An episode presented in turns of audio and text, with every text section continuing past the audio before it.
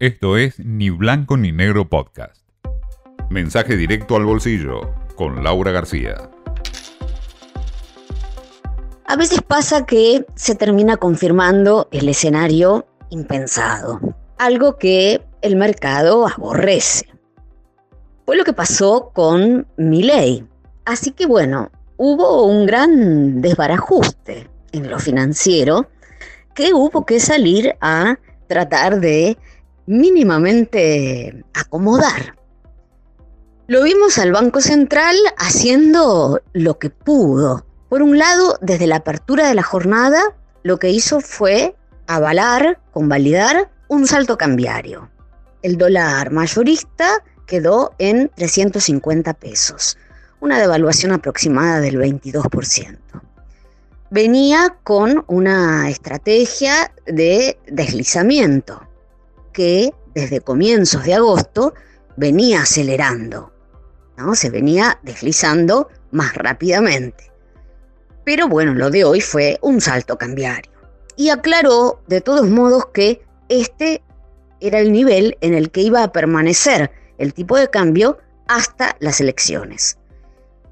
Lo hizo sencillamente por una cuestión pragmática, porque sabía que iba a entrar en una pulseada con el mercado y el Banco Central no tiene reservas para estar defendiendo un nivel de tipo de cambio. No tiene reservas para vender. Por eso esta mini devaluación.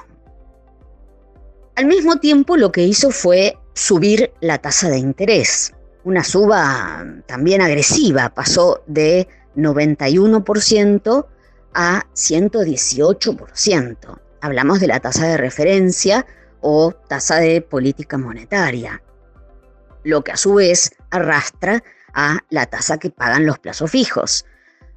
Una típica medida para tratar de retener pesos en el sistema, porque todo esto, por supuesto, que siembra temor en los bancos, ¿no? Que empiece a haber goteo o una salida más importante de eh, depósitos en dólares. Así que bueno, las entidades están por ahora en alerta.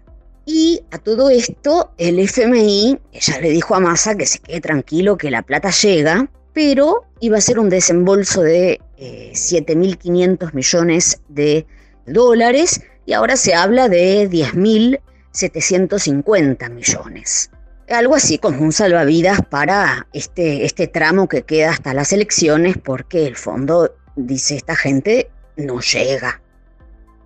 Bueno, ese es un poco el panorama con, bueno, por supuesto, desplome de activos argentinos y catarata de informes desde Wall Street preguntándose quién es este señor, qué va a hacer, con extrema desconfianza y una falta de, referencia en cuanto a, los precios, ¿no? Curiosamente, mañana martes sale la inflación, pero sale la de julio, que ya vamos a ver un aumento respecto del 6% de junio, pero no todavía, bueno, el impacto de todo esto. Esto es agosto.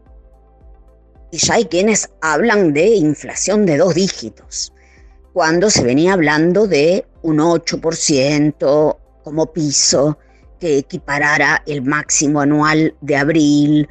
Bueno, no, habrá que ver, agosto todavía está promediando, ¿no? Pero el blue, el dólar libre, hoy coqueteó con los 700, estuvo muy cerca, 695, después se desinfló un poquito, pero bueno, sabemos que el llamado pass-through, ¿no?